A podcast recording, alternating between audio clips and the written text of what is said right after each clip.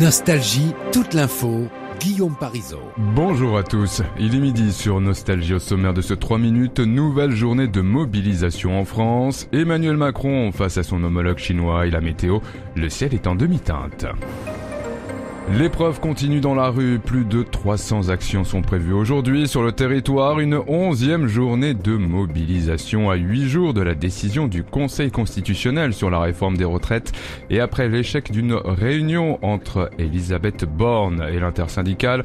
Plusieurs défilés ont eu lieu ce matin, comme à Brest, Draguignan ou encore Nice. Exemple à Avignon, Jean-Luc Bonal du syndicat FO est très énervé par le fiasco de la rencontre d'hier à Matignon. C'est ce qu'il a dit ce matin à Sébastien Yulianella. Ce qui est quand même assez incroyable, c'est que les organisations syndicales étaient toutes autour de la table pour lui dire écoutez, vous retirez votre projet et on abordera les, sujets. Et elle a clairement dit non, non, je ne retire pas mon projet, mais par contre, je suis à votre écoute. Donc, encore une fois, c'est une gifle donnée à l'intersyndicale. Elle est hors sol. Une fois de plus, elle joue avec le feu. Et euh, c'était la meilleure façon d'arriver à mobiliser pour cette onzième journée. Mais en tout cas, on reste déterminé. L'intersyndicale reste déterminé à obtenir le retrait de cette contre-réforme. Je resterai toujours disponible. Message sur Twitter justement de la Première ministre à destination de l'intersyndicale. La chef de l'exécutif dit mesurer les colères qui s'expriment. Hier matin, à la réunion entre Elisabeth Borne et les syndicats a tourné court. Les centrales ont dénoncé un gouvernement sourd et obtus sur l'âge de départ à la retraite.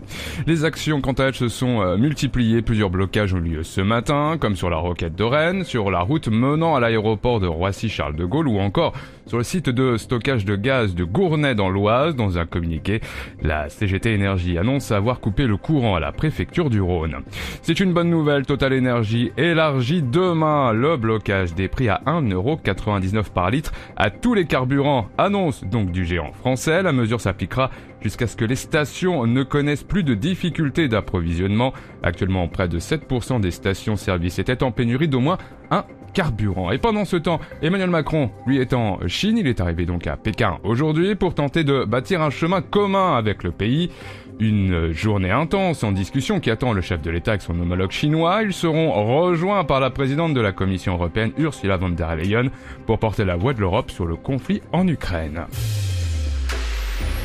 Sur Nostalgie, la météo partout en France. Le temps n'est pas à la fête cet après-midi. La pluie domine la Lorraine, la Champagne et le centre Val-de-Loire. Quelques averses sur le nord, l'île de France, la Normandie et Pays de la Loire. Des éclaircies sur le Finistère, la Manche, la Charente, la Haute-Vienne, la Gironde et les Alpes-Maritimes. Le ciel est voilé sur l'Auvergne-Rhône-Alpes et c'est lumineux sur l'Occitanie, les Bouches-du-Rhône et la Corse pour les températures jusqu'à 17 degrés à Montpellier.